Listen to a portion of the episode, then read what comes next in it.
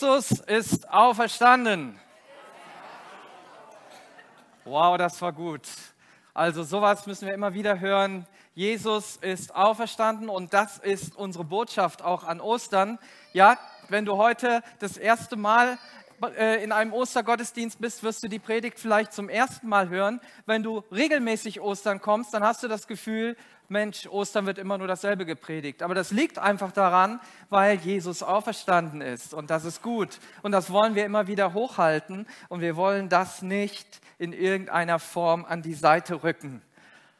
Bevor ich mit der Predigt starte, möchte ich noch zwei ganz liebe Menschen in unserer Mitte begrüßen. Die durften, ich glaube, über zwei Jahre durftet ihr, drei, drei Jahre waren sie nicht mehr hier und zwar unser Missionsehepaar aus Madagaskar. Steht doch mal auf, ihr Lieben. Reinhard und Martina Schwenk.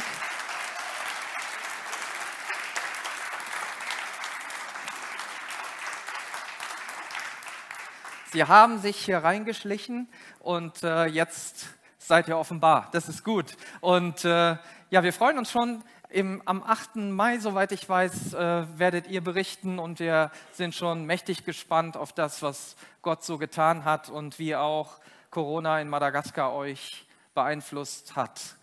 Ja,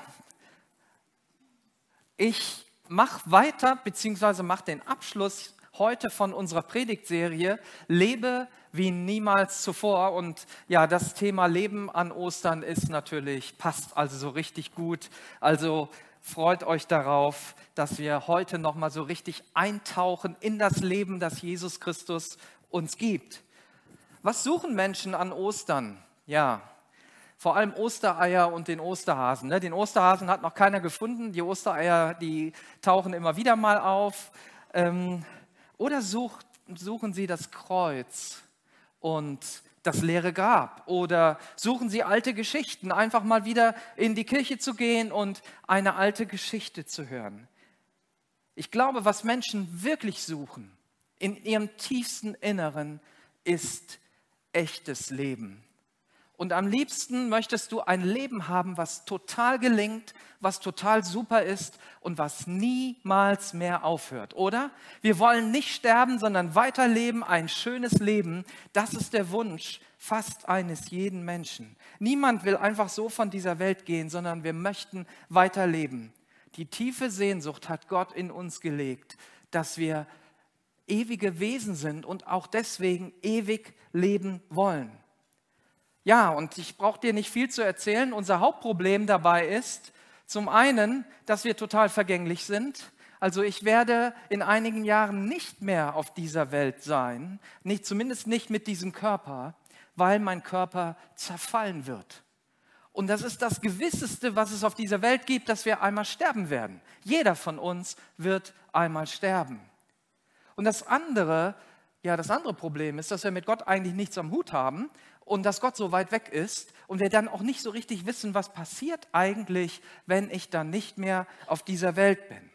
Und deshalb brauchen wir Ostern. Genau deswegen hat Gott Ostern gegeben, um diese Frage zu beantworten, um dieser Frage eine Bedeutung zu geben und eine bedeutungsvolle Antwort, die nicht nur ja mal so nebenher gegeben wird, sondern die unser Leben total verändert.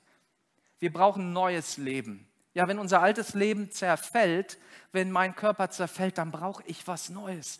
Etwas kann nur dann leben, wenn es geboren ist und wenn es ja etwas Leben hervorbringen kann. Und Jesus hat uns gezeigt und vorgelebt, wie das funktioniert. Und deswegen möchte ich auch heute darüber sprechen, wie dein neues Leben gelingt wie unser neues Leben in Jesus Christus gelingen kann, dass es nicht nur startet, sondern auch weitergeht und wir in diesem Leben leben können. Jesus hat uns vorgelebt, wie wir dieses Leben leben können. Und dazu schalten wir mal ein, um in ja, eine Zeit, die vor über 2000 Jahren war, wo Jesus Christus am Kreuz gehangen hat und dann alle traurig waren, alle gedacht haben, jetzt ist es vorbei. Ja, sie haben ihn verlassen. Jesus hing dort und ist gestorben für die ganze Welt und alle Menschen haben sich abgewandt Und sogar irgendwann war auch Gott nicht mehr da, sodass Jesus ausgerufen hat, Vater, Vater, warum hast du mich verlassen? Er war einsam am Kreuz gestorben. Und dann waren alle ganz traurig. Und ganz früh am Sonntagmorgen, dem ersten Tag der neuen Woche, nahmen die Frauen die wohlriechenden Öle mit, die sie zubereitet hatten, und gingen zum Grab. Dort angekommen sahen sie, dass der Stein, mit dem man es verschlossen hatte, zur Seite gerollt war. Das lesen wir im Lukasevangelium, Lukas 24 ab Vers 2. Du kommst zum Grab, der Stein ist weg. Was ist da los? Also das sind so Gräber. Ich war im Januar in einem solchen Grab in Ägypten, da sind die Pharaonen, die sind auch da so begraben in diesen Felsengräbern. Und da ist ein Riesenstein oder eine Riesen, ein Riesenschutz davor. Man versteckt das, damit auch keine Grabräuber kommen.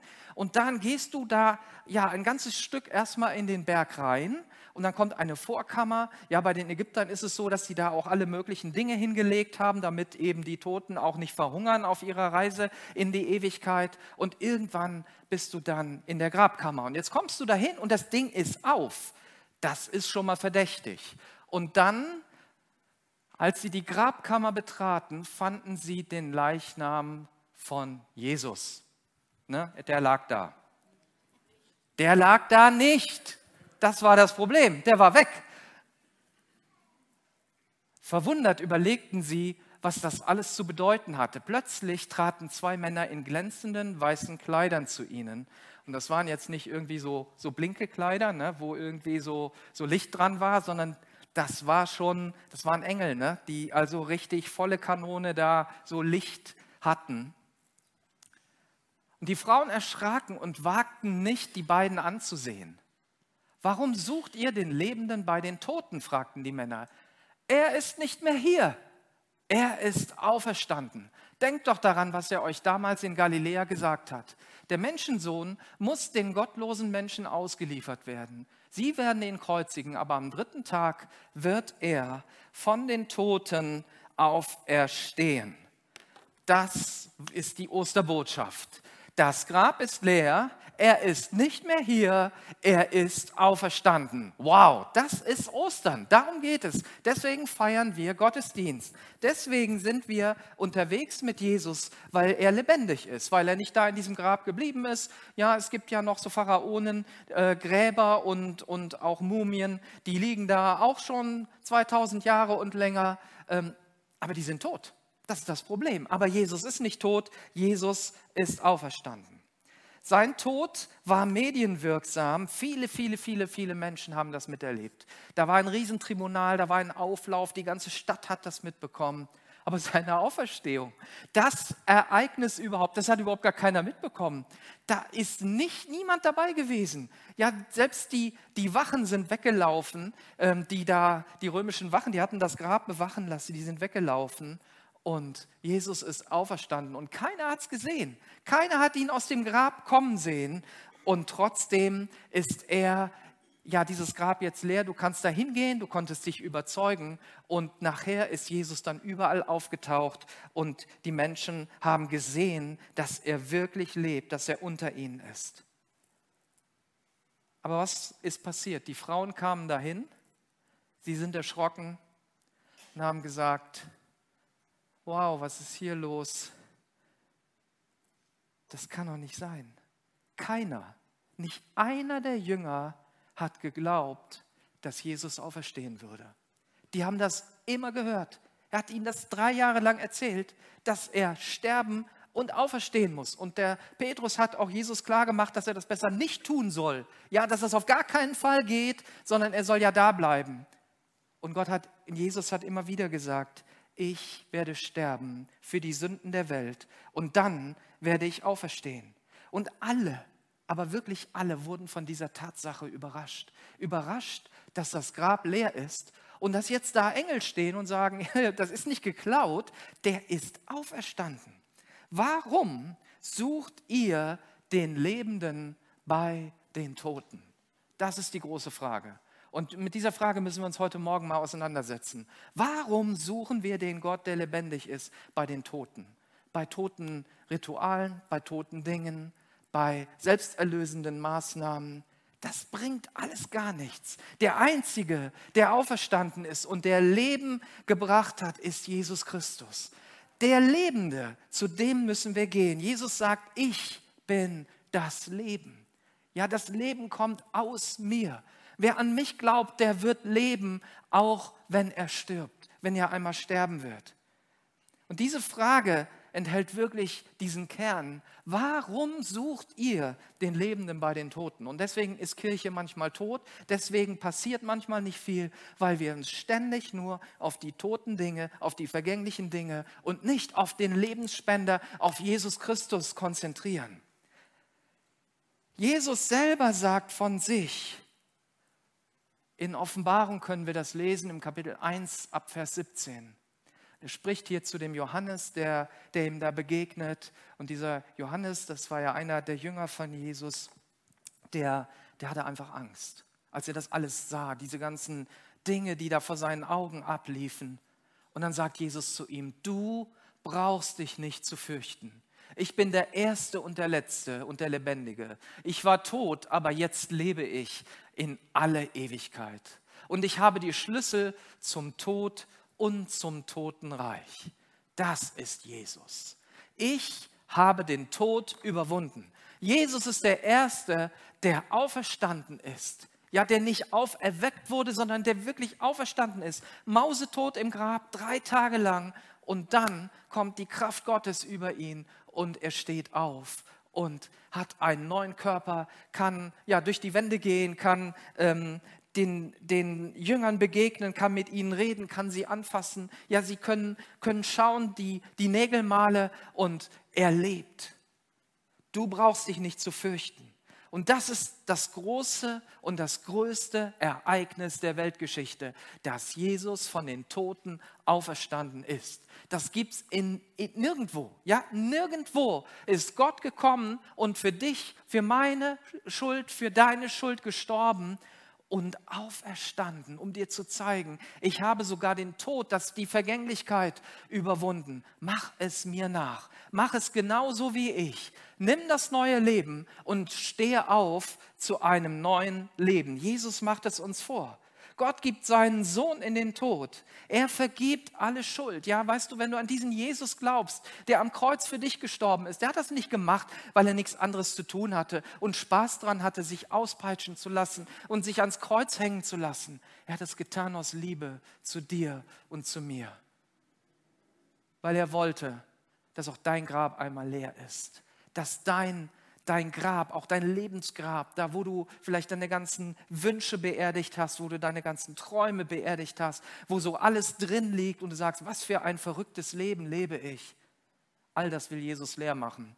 Das ganze Grab in uns, alles das Vergängliche will er leer machen und in etwas Lebendiges verwandeln. Und er wurde für alle sichtbar. Die Engel haben es deutlich gesagt. Er ist nicht mehr hier, sondern auferstanden. Das ist Jesus. Er ist nicht mehr hier, er ist auferstanden. Und genau dafür, sagt das Wort Gottes, ist der Menschensohn gekommen. Und der Menschensohn ist Jesus Christus. Er ist in diese Welt gekommen und er sucht und rettet die Menschen, die ihr Leben fern von Gott führen. Gott lässt Jesus für uns sterben, und wir denken, er ist nicht hier. Wo ist er in meinem Leben? Wo ist Gott bei mir? Wenn es einen guten Gott gäbe, warum zeigt er sich nicht in meinem Leben? Er ist nicht bei mir, er interessiert sich nicht für mein Leben. Und wenn du das liest, was hier steht, dann siehst du, dass Gott sich unwahrscheinlich für dich und für mich interessiert. Er interessiert sich so sehr für dich und für mich, dass er gekommen ist, um die zu suchen, die ihr Leben fern von Gott führen, die weit weg sind von Gott und die keine Beziehung mehr haben zu ihm. Die sucht Jesus. Das kannst du im Lukas-Evangelium, Kapitel 19, Vers 10 nachlesen. Und jetzt soll etwas geschehen. Jesus ist auferstanden, er lebt. Er lädt uns ein, dieses Leben zu empfangen. Und dann soll etwas geschehen, dass wir ein neues Leben haben. Gelobt sei Gott, der Vater unseres Herrn Jesus Christus. In seinem großen Erbarmen hat er uns neues Leben geschenkt. Er hat uns neues Leben geschenkt. Du kannst dir dieses Leben nicht verdienen, du kannst dafür nicht, ja, du kannst jeden Tag 24 Stunden beten, du kannst dein ganzes Geld spenden, du kannst alles tun und du wirst es nicht schaffen, dir ein neues Leben zu geben. Wie kann jemand, der tot ist, sich selber neues Leben geben? Er hat uns oder er weckt uns von den Toten auf. Wir sind neu geboren, weil Jesus Christus von den Toten auferstanden ist. Und jetzt erfüllt uns eine lebendige Hoffnung. Und in diesem Moment beginnt dein neues Leben. Und dieses Leben soll nicht mehr ändern. Und das ist der zweite Teil, worüber ich sprechen möchte. Wir haben ein Leben von dem empfangen, der auferstanden ist und der will, dass dieses Leben in dir ist. Nur Jesus kann uns lebendig machen. Sprich mal zu einem Toten und sag, mach dich besser. Werde so gut, dass, Gott die, ähm, dass du Gott gefällst. Was wird der Tote machen? Der Tote wird gar nichts machen. Er kann überhaupt nichts tun. Wir sind tot in unseren Sünden, sagt das Wort Gottes. Aber Christus hat uns lebendig gemacht. Erst wenn etwas lebendig geworden ist, kann es etwas tun. Ein Baby, in dem Moment, wo es auf die Welt kommt, kann es etwas tun. Es kann schreien, es kann die Windel voll machen, es kann Milch trinken und so weiter. Vorher nicht. Erst wenn es auf der Welt ist. Und deswegen sagt Jesus, ihr müsst von neuem geboren werden, sonst könnt ihr nicht in das Reich Gottes hineinkommen. Und das ist ja nicht so einfach. Unser altes Leben ist ja noch in uns. Und das sträubt sich dagegen, sagt, Moment mal, also so tot bin ich ja nun auch nicht. Ne? Und ich kann ja schließlich auch noch was. Ne? Ich kann jeden Tag Zähne putzen und ich kann zur Arbeit gehen und ich kann hier zum Gottesdienst kommen. Ja, all diese vergänglichen Dinge können wir tun. Aber alles, was mit der Ewigkeit zu tun hat, da sind wir machtlos. Du kannst dir kein ewiges Leben geben. Niemand kann ewig leben, es sei denn, Jesus Christus lebt in ihm und Jesus macht dich lebendig. Der alte Mensch, unser altes Wesen soll sterben und etwas Neues soll auferstehen. Das ist das Bild von Ostern. Das ist unser, ja, und unser, unser Vorbild für unser ganzes Leben. Ich, der alte Michael, ich soll sterben und der neue Michael, den Gott mir gegeben hat, der soll leben und auferstehen.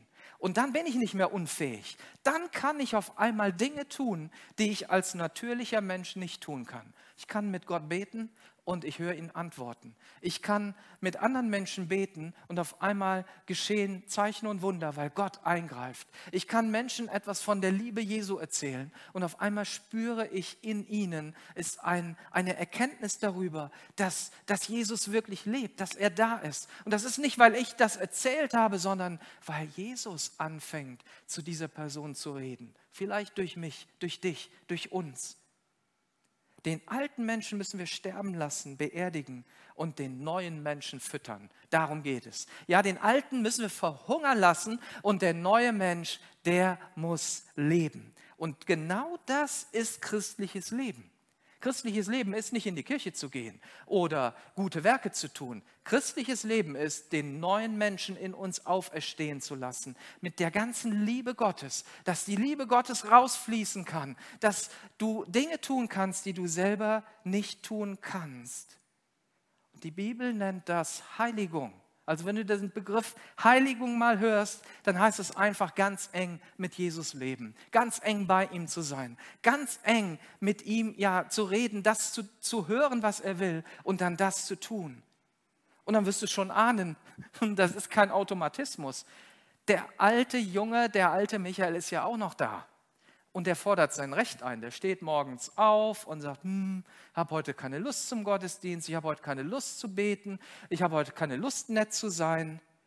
Luther hat es einmal so ausgedrückt, der sagt das ganz deftig, sagte, ich muss den alten Adam täglich ersäufen, aber das Biest kann schwimmen. Und das ist unser Problem. Ja, unseren alten Menschen müssen wir im Grunde jeden Tag wieder neu ersäufen, damit er uns nicht in die Quere kommt und das neue Leben durchkommt. Und Gott will, dass wir in diesem neuen Leben unterwegs sind. Durch die Taufe, heißt es in Römer 6, Vers 4, sind wir mit Christus gestorben und sind daher auch mit ihm begraben worden. Und weil nun aber Christus durch die unvergleichlich herrliche Macht des Vaters von den Toten auferstanden ist, ist auch unser Leben neu geworden. Und das bedeutet, wir sollen jetzt, also nicht morgen, übermorgen, sondern wir sollen jetzt ein neues Leben führen. Und vielleicht sagst du, ja, ich, ich habe das mit Jesus gemacht. Ich habe Jesus in mein Leben aufgenommen. Aber es fällt mir so schwer, dieses neue Leben zu führen. Dieser alte, ja, das alte Biest kommt immer wieder hoch und ich tue Dinge, die ich nicht tun will. Und die Dinge, die ich eigentlich tun will, das Gute, tue ich nicht. Wie können wir diese tägliche Erneuerung, von der der Luther sprach, dieses Biest immer wieder zu ersäufen, immer wieder ja, unter, unter Wasser zu drücken und das neue Leben in uns aufstehen zu lassen. Wie können wir das ganz praktisch leben? Ja, vor dieser Frage stehe ich ja auch jedes Mal in meinem Leben. Ich mache ja auch Dinge, wo ich mich am Ende frage, hey, wie konntest du denn so bescheuert sein? Warum hast du denn sowas wieder gemacht? Warum ist dir das passiert? Warum hast du jenes gemacht? Du müsstest es doch besser wissen. Aber nur weil ich es weiß, tue ich es ja nicht unbedingt. Und deshalb fordert die Bibel uns auf, dieses neue Leben beständig zu leben und einen Erneuerungsprozess in uns zu starten. Orientiert euch nicht am Verhalten und an den Gewohnheiten dieser Welt, sondern lasst euch von Gott durch Veränderung eurer Denkweise in neue Menschen verwandeln. Römer 12, Vers 2. Lasst euch von Gott durch die Veränderung eurer Denkweise in neue Menschen verwandeln. Wenn du anders denkst, wenn du auf einmal anfängst, wie Gott zu denken, wenn du anfängst, das Gute zu denken, ist der nächste Schritt, das Gute auch zu tun. Wenn wir aber die Dinge denken, die so um uns herum sind, die du durch die Medien hörst, die du vielleicht den ganzen Tag hörst, das ganze Negative, dann ist dein Denken geprägt von negativen Dingen. Und die Qualität deiner Gedanken und die Qualität deiner Gewohnheiten. Was ist eine Gewohnheit? Gewohnheit ist das, was ich mache, ohne dass ich drüber nachdenke. Ja, morgens aus dem Bett, manche drücken den Knopf der Kaffeemaschine, die haben gar nicht gesehen, ob das der richtige ist, wissen sie, ja, gehen zum, äh, zum Waschbecken und irgendwann so nach zehn Minuten dämmert es so langsam und dann wird man wach und ist da und das ist eine Gewohnheit. Du musst nicht nachdenken, was du als nächstes tust. Und wir können Gewohnheiten bekommen, die einen direkten Einfluss auf unser Leben haben, die unser Leben positiv beeinflussen, uns gut machen, die uns helfen. Gute Gewohnheiten, ja? Dieser Einfluss ist ganz klar auf die Qualität deines Lebens und dein geistliches Leben wird davon abhängen, was du letztlich jeden Tag tust. Ja, stell dir vor, ein Baby wird geboren und sagt, ach nö, trinken ab und zu mal, in die Hose machen, auch nur ab und zu mal. Also dieses Baby wird unendlich krank werden. Dieses Baby wird nicht wachsen, wird nicht gesund heranreifen. Dieses Baby wird irgendwie dahin vegetieren. Es ist da, aber du denkst, meine Güte, was könnte aus diesem Baby werden, wenn es doch trinken würde, wenn es regelmäßig die Hose voll machen würde und so weiter. All das, was Babys eben machen sollen. Und das ist das, was Christen machen sollen. Wir sollen jeden Tag uns wieder neu ausstrecken zu Gott und sagen, danke für das neue Leben. Herr, wie kann ich heute in diesem neuen Leben leben? Du hast mir das vorgemacht, wie das geht an Ostern und jetzt mache ich das nach. Jetzt bin ich dein, ja, dein Nachfolger. Wir sollen das tun, was Jesus getan hat. Das heißt, auch wir sollen immer wieder auferstehen, der geistliche Mensch in uns auferstehen, damit er durchdringt. Und dein geistliches Leben wird davon abhängen.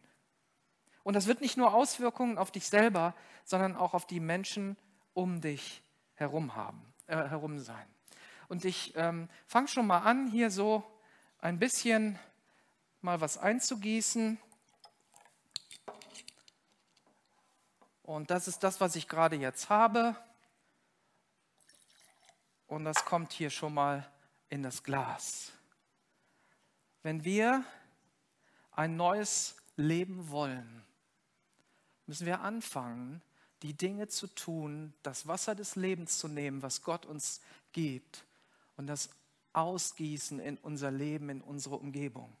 Und dann hat das Auswirkungen auf deinen Ehepartner, das hat Auswirkungen auf deine Kinder, das hat Auswirkungen auf deine Freunde, deine Arbeitskollegen, deinen Chef, das hat Auswirkungen auf deine Schulkameraden und so weiter. Wenn wir das neue Leben wollen, dann reicht es nicht nur mit Jesus zu starten, sondern die Bibel sagt auch, lebt in dieser Heiligung und lebt mit Gott, lebt in diesem neuen Leben. Dann müssen wir auch mit Jesus unterwegs sein. Und es sind nicht die Riesenereignisse unseres Lebens, die uns meistens nachhaltig verändern. Was uns verändert, sind diese ganz kleinen Dinge. Das ist die Summe vieler, vieler kleiner Dinge, die uns verändern. Es ist etwas, was du vielleicht jeden Tag machst und was überhaupt keinem auffällt, wo nichts Spektakuläres dabei ist. Ich habe ein bisschen Bibel gelesen. Ich habe vielleicht heute einige Lobpreislieder gehört oder ich habe nochmal die Predigt von Sonntag mir angehört, habe mir einige Notizen gemacht. Ich habe einer Frau ein nettes Wort gesagt. Ich habe mit meinen Kindern gebetet. Es sind so viele kleine Schritte, die uns verändern. Und das ist das wichtigste Prinzip, wenn du in dem neuen Leben leben willst. Du, du darfst dich ausstrecken und sagen, ich habe den Traum, das und das einmal zu werden oder so und so zu leben. Aber niemand hat es je geschafft, mit so einem großen Satz von hier, weiß ich nicht, bis oben auf die Empore zu kommen. Ständiges Hoffen wird uns nicht weiterbringen. Was uns weiterbringt, sind viele kleine Gewohnheiten, die gut sind. Gewohnheiten, die Gott ehren. Gewohnheiten, die, die Gott uns vor die Füße legt und sagen, die kann ich tun. Dann sagst du, ja, ist aber nur so wenig. Ne? Es ist nicht viel, was ich habe. Es ist nur so ein kleines Wassergläschen. Das sind die fünf Verse, die ich vielleicht jeden Tag lese. Wie kannst du jeden Tag, wie kannst du zum Beispiel dafür sorgen, dass du jeden Tag fünf oder zehn Verse in der Bibel liest? Leg doch deine Bibel oder ein Tablet oder irgendetwas, wo eine Bibel drauf ist, auf dein Kopfkissen. Und bevor du nämlich deinen Kopf da drauflegen kannst, dann kannst du direkt die Bibel aufschlagen und kannst einige Verse lesen und so ins Bett gehen oder morgens so aufstehen. Oder zu einem festen Zeitpunkt beten und einfach sagen, ja, mit meiner Frau, mit meiner Familie oder wenn die Kinder zur Schule gehen, da beten wir ein kurzes Gebet. Und das ist ja nicht viel, das ist ja nur so ein bisschen. Regelmäßig in den Gottesdienst gehen, ist auch für deine Kinder enorm wichtig. Ja, die Bibel sagt, gewöhne deinen Sohn oder deine Tochter schon früh an ihren Weg. Ich habe kein Problem damit, in den Gottesdienst zu gehen, weil meine Eltern immer gingen. Und für uns ist das eine Gewohnheit geworden, eine gute Gewohnheit, die mir etwas bringt, selbst wenn ich denke, heute habe ich keine Lust. Eine Kleingruppe besuchen.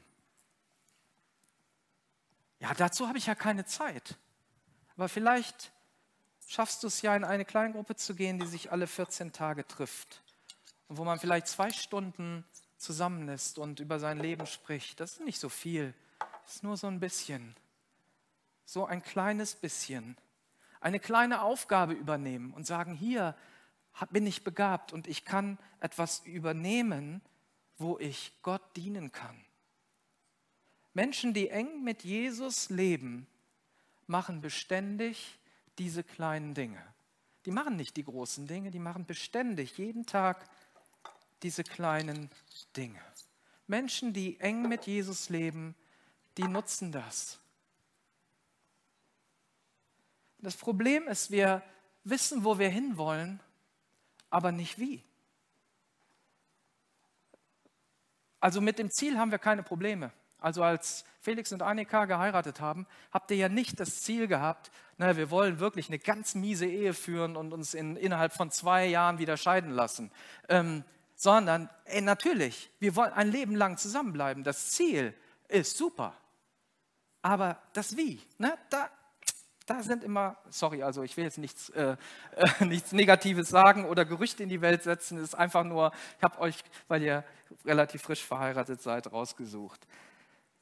Niemand eröffnet ein Unternehmen und sagt, ich möchte mal so richtig pleite gehen damit. Ne? Also so volle Kanone, eine Bauchlandung machen und danach überschuldet sein bis zum geht nicht mehr.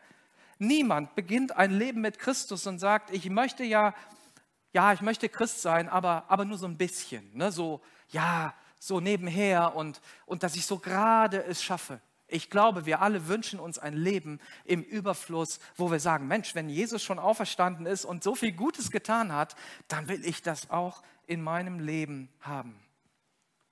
Das Problem ist, wir wissen nicht, wie wir das tun. Vielleicht weißt du aber wie und dann geht es dir nicht schnell genug. Da könnte ich sein. Ne? Also, oh, mir geht es auch nie schnell genug. Dann habe ich gebetet und dann sage ich, das bringt ja nichts. Ne? Das, das passiert ja gar nichts. Ich habe es nicht gespürt vielleicht. Ich habe bei dem Gebet nichts gespürt. Vielleicht warst du heute in der Café-Lounge und hast mit dir beten lassen und du hast nichts gespürt. Ich habe übrigens bei meiner Taufe nichts gespürt, gar nichts. Also manche Leute sind rausgekommen und sind, die weinen, ja, manche brechen richtig zusammen, wenn sie getauft werden und ich weiß nicht was, ich habe gar nichts gespürt. Aber Heute spüre ich etwas. Das ist viele Jahre her. Und ich spüre, was diese Taufe in meinem Leben gemacht hat, was das bedeutet, Ja zu sagen zu Jesus und mich taufen zu lassen. Ja, und du sagst, ich lese ja vielleicht jetzt schon einige Wochen oder Monate Bibelverse und es ist immer noch nichts passiert. Ich habe sehr lange die Bibel gelesen und scheinbar nichts verstanden. Ich bin sogar verzweifelt zu Menschen gegangen und habe gesagt, Leute, ich lese jeden Tag in der Bibel und ich kapiere nicht, was da steht. Also wenn du da ähm, auch dich äh, wiederfindest, willkommen im Club. Es kann sein, dass wir nicht so viel verstehen beim Bibellesen. Aber ich darf dir eins sagen, wenn du dran bleibst, ne, und du sagst, nicht nach einem Monat mache ich wieder Schluss, habe jetzt nichts kapiert, dann auf einmal fallen die Groschen und auf einmal steigt dein Bibelwissen. Und auf einmal merkst du, welche eine Kraft in Gottes Wort ist, welche Kraft in der Bibel ist und wie sie dir hilft im Alltag, wie die Dinge dir einfallen und du sie aussprechen kannst, sie denken kannst, immer wieder aufsagen kannst, vielleicht auch, wenn die Situation um uns herum anders ist. Ja, und ich gehe mal weg von Felix und Annika und gehe mal hin zu Michael und Christine. Ja, wir sind fast 35 Jahre verheiratet und wir haben viele Jahre gehabt, wo wir uns ordentlich gezofft haben. Und manchmal habe ich gedacht, das wird nichts mehr mit uns. Das ist irgendwie zu anstrengend. Es geht mir nicht schnell genug.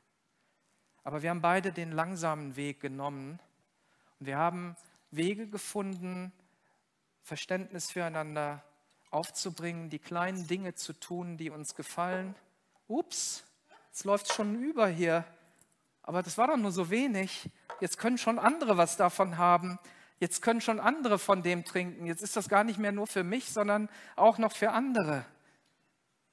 Die kleinen Dinge sorgen dafür, dass du irgendwann überläufst. Dass du irgendwann so viel Leben versprühst auch. Und du merkst es gar nicht mehr, weil du ja weiter da dran bleibst. Also verzeiht mir, dass ich hier ein bisschen Sauerei mache, ist ja nur Wasser. Ähm, und dann gehst du weiter. Und dann irgendwann läuft es um dich herum. Und das Leben von Christus kommt in alle möglichen Menschen hinein. Die vielen kleinen Schritte, die niemand sieht, die verändern dich. Die Dinge, die du mit Jesus machst, die du mit Menschen machst, die an Jesus glauben, die sorgen dafür, dass wir ein geistliches Leben haben, das, das Auswirkungen bekommt und auf einmal läuft es überall hin. Auf einmal, ja, und wenn ich jetzt weiter gieße, dann ist das überall irgendwann. Dann fließt es aus diesem Raum raus. Und das wollen wir. So eine Kirche wollen wir sein, voller Leben, die nicht sagt, ja, Hauptsache, wir haben alle hier unser, unser Becherchen bekommen, sondern ich möchte so viel nachgießen immer wieder, dass es auch für andere reicht, weil Gott hat genug. Ja, Gott hat nicht nur so eine lächerliche Flasche, Gott hat Ozeane voll Liebe, Ozeane voll Glauben, Ozeane voll Dinge, die er dir und mir geben möchte. Es sind nicht die großen Sprünge, die uns weiterbringen. Ich habe das auch immer, ich habe mich immer darauf fokussiert, jetzt muss ich auch so werden wie der und da muss ich so sein und das so machen. Hey, gewöhne das ab. und mach einfach die Dinge, die vor der Tür liegen. Diese kleinen Dinge. Große Resultate kommen, wenn wir kleine Dinge tun. Und das sagt uns Jesus auch in Lukas 16. Wer auch in den scheinbar unbedeutenden, geringen Angelegenheiten vertrauenswürdig ist, der ist auch da vertrauenswürdig, wo es um viel geht. Und das Letzte, was ich uns noch mitgeben möchte, ist, was uns auch hindern kann, in diesem neuen Leben zu leben, ist unsere Selbstwahrnehmung. Wenn unsere Selbstwahrnehmung schlecht ist. Und wann wird sie schlecht? Wenn wir schlechte Erfahrungen machen mit uns und mit anderen. Dann fühle ich mich schlecht und sündig. Na, ich habe mich diese Woche auch mal nicht gut gefühlt. Gar nicht gut. Und dann sagst du, boah, schon wieder gelogen. Ich wollte nicht lügen. Schon wieder jemanden angeranzt, obwohl ich mir das so vorgenommen habe. Schon wieder zu wenig Bibel gelesen, zu viel Serien geschaut oder zu viel Pornos geschaut. Folgerung, ich bin ein schlechter Christ und ich bin unwürdig. Und jetzt muss ich erstmal büßen. Ja, jetzt muss ich irgendwas machen, damit ich wieder besser werde. Das hat mich jahrelang gequält, dieses Verhalten. Dann habe ich mich nicht getraut, im Lobpreis die Hände zu heben, weil ich sage, ich bin so unwürdig, ich bin so schlecht. So eine schlechte Selbstwahrnehmung von mir. Aber ich darf dir eins sagen, Jesus sieht uns anders. Jesus sieht dich heilig. Ich bin heilig, sagt Jesus, und ihr sollt auch heilig sein. Jesus ist unsere Heiligung. Und weil Jesus von den Toten auferstanden ist, lebt seine göttliche Kraft in uns. Und diese göttliche Kraft kann über diese alten Gewohnheiten, über diese alten Dinge hinausgehen. Ihr dürft gerne schon nach vorne kommen. Wir haben so viele Unsicherheiten. Du kannst sagen, ich kann das nicht und jenes nicht und das gelingt mir nicht und hier komme ich nicht zurecht. Wenn du eine ungesunde Identität hast, dann wird dein Verhalten auch ungesund werden. Wenn du nichts von dir hältst, wirst du auch nicht Dinge tun, die positiv sind. Aber wenn Christus in dir lebt, und dazu möchte ich dich einladen, ganz neu zu sagen, Schau dich so an, wie Jesus dich sieht, wie Jesus vom Himmel schaut. Wie schauen Eltern ihre Kinder an, die total verdreckt aus dem Wald kommen? Doch nicht, du bist ein blödes, böses Kind, wie konntest du dich nur dreckig machen? Sondern, hey, du bist mein Kind und bevor es ins Bett geht, geht es erstmal unter die Dusche. Und es gibt eine Dusche, die richtig reinmacht. Das ist das Kreuz von Golgatha. Eine Dusche, die so viel wegwaschen kann, dass die Bibel sagt, egal was unsere Sünde war, egal wie schlimm das war, egal wie oft du auch die Dinge gemacht hast, er kann uns reiner machen als jeder Schnee. Ihr seid Gottes Kinder. Ihr seid Gottes geliebte Kinder. Daher sollt ihr in allem seinem Vorbild folgen. Epheser 5, Vers 1. Und das ist die Reihenfolge. Da ist die Identität drin. Ich bin Gottes Kind. Und weil ich Gottes Kind bin, kann ich seinem Vorbild folgen. Nicht umgedreht. Ja, der Teufel versucht uns immer klar zu machen, Moment mal, wenn du Jesus folgen willst, musst du erstmal wieder alles glatt machen, erstmal alles klar machen. Du musst dafür sorgen, dass dein Leben blitzeblank aussieht und dann kannst du wieder in den Gottesdienst kommen. Oder dann kannst du wieder dies und jenes machen. Andersrum wird ein Schuh draus. Ich bin ein Kind Gottes. Ja, und vielleicht bin ich von oben bis unten verdreckt, aber Christus ist für mich gestorben und auferstanden. Er hat mir neues Leben gegeben. Er hat mir so viel Kraft gegeben, dass ich sogar meine Feinde lieben kann. Er hat mir so viel Kraft gegeben, dass ich den, den vergeben kann, die mir Unrecht getan haben. Er hat mir so viel Kraft gegeben, dass ich mit kranken Menschen beten kann, obwohl ich kein Arzt bin, niemanden gesund machen kann. Aber ich kann mit ihnen beten und die Kraft Gottes über sie aussprechen und sagen, Jesus, du hast die Lahmen aufstehen lassen. Die Blinden konnten sehen, die, die nichts hören konnten, die Tauben wurden hörend wieder und denen, die, die traurig waren, wurde die, die frohe Botschaft verkündigt. Jesus, all das kann ich auch tun. Nicht, weil ich so gut bin, sondern weil du in mir bist. Bekenne das, was du bist oder was du sein möchtest. Ich bin ein geliebtes Kind Gottes. Anstatt ich will keine Pornos mehr sehen, fixierst du dich auf die Sache, sondern zu sagen, ich möchte ein Mensch sein, der ein reines Leben lebt. Ich möchte ein Mensch sein, der bedingungslos liebt, wenn dir es schwerfällt zu lieben. Ich sehe mich als Menschen, der sein gottgegebenes Potenzial auslebt, wenn du vielleicht denkst, dass du nichts kannst, nichts bist. Du bist Gottes geliebtes Kind, wenn du Jesus angenommen hast. Du bist bereits alles in Jesus. Durch seinen Tod und durch seine Auferstehung ist alles möglich. Da sind alle Dinge möglich dem, der glaubt. Und jetzt geht es darum, diese kleinen Schritte zu tun.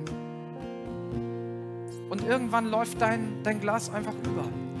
Du, du merkst es am Anfang nicht. Das sind die Dinge, die im Verborgenen geschehen. Aber wenn es voll ist, dann, dann fließt es über. Und ich möchte, dass wir uns jetzt noch mal eine Minute Zeit nehmen und du drei positive Aussagen über dich machst. Jetzt, gerade jetzt. Und wenn dir das schwerfällt, dann mach's trotzdem. Mach drei positive Aussagen über dich. Wir nehmen uns eine Minute Zeit. Das Lobpreisteam wird einfach dabei spielen.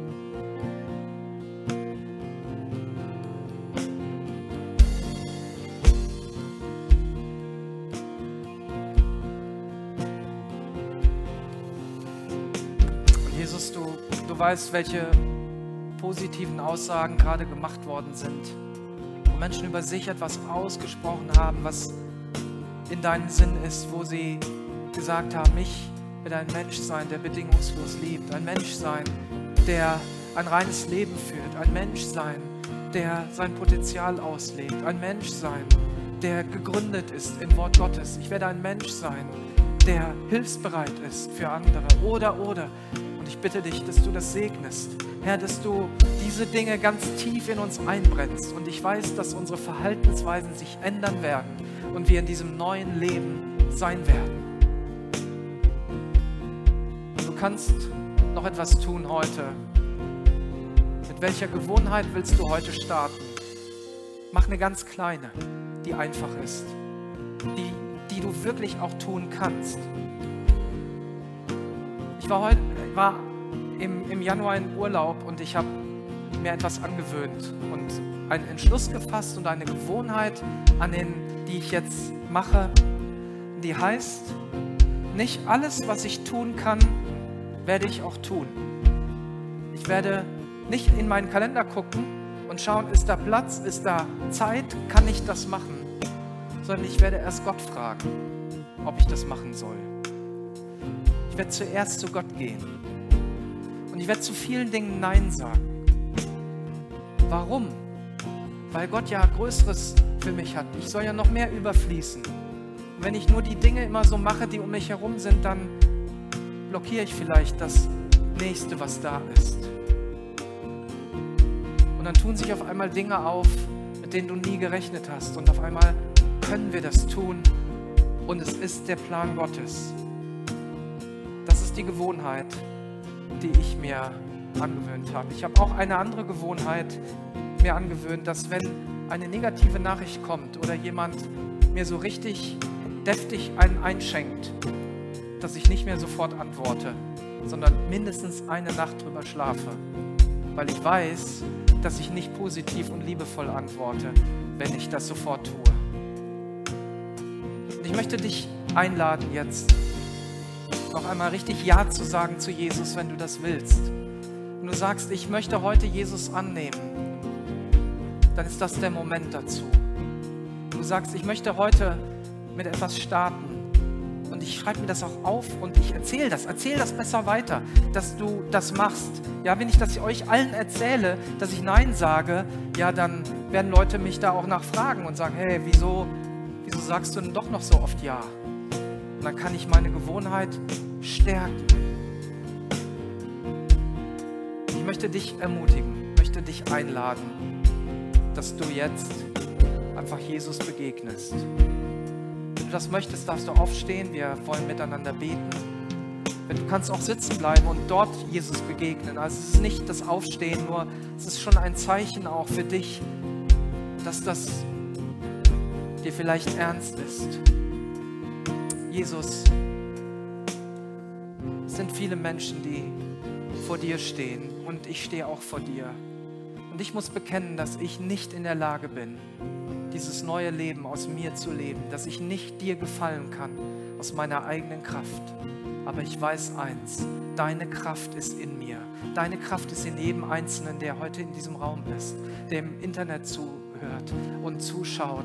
Jesus mit jedem Menschen, der auch heute sagt, ich wage einen Schritt mit Jesus, ich will diesen Jesus annehmen. Jesus, ich danke dir, dass du diese Entscheidungen segnest, dass du daraus etwas Gutes machst und dass viele, viele kleine Schritte dazu führen, dass wir Großes erreichen. Großes für dich.